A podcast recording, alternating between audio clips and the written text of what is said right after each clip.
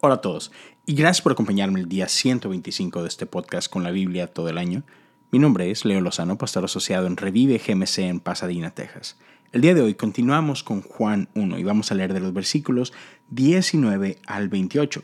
Yo estoy leyendo la nueva traducción viviente, pero tú puedes acompañarme con cualquier traducción que tengas contigo. Lo importante es que continuamos este viaje. Seguimos pasando unos minutos escudriñando la palabra de Dios.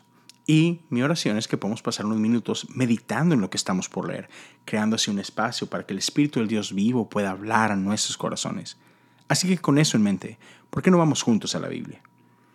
Este fue el testimonio que dio Juan cuando los líderes judíos enviaron sacerdotes y ayudantes del templo desde Jerusalén para preguntarle, ¿quién eres?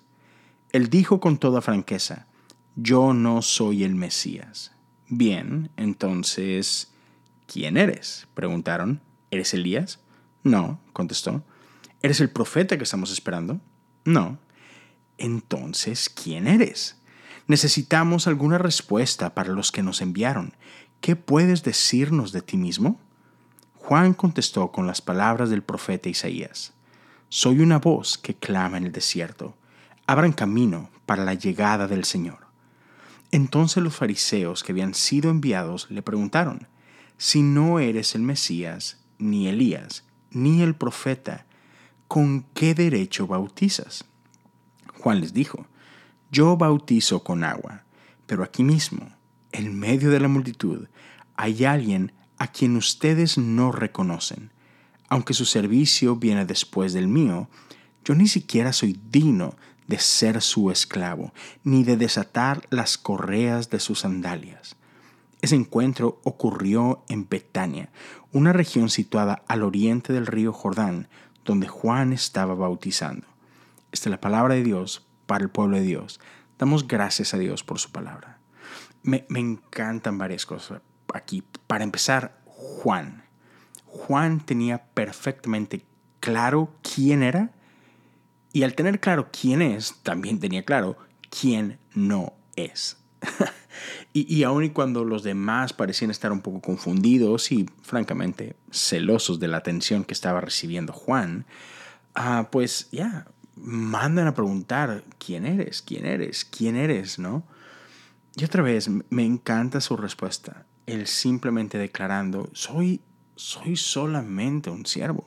Soy solamente alguien que ha venido aquí a preparar el camino. Básicamente esto no se trata de mí.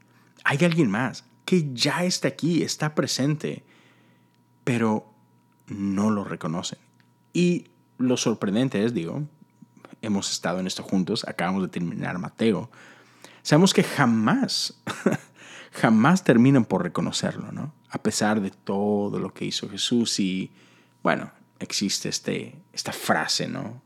Que dice que no hay peor ciego que aquel que no quiere ver, porque Jesús vez tras vez tras vez dio demostraciones de, ya, que honestamente dejaban fuera cualquier duda respecto a quién era y por qué había venido, pero no lo recibieron, no lo quisieron reconocer. Pero Juan es, una vez más, completamente claro, no se trata de mí.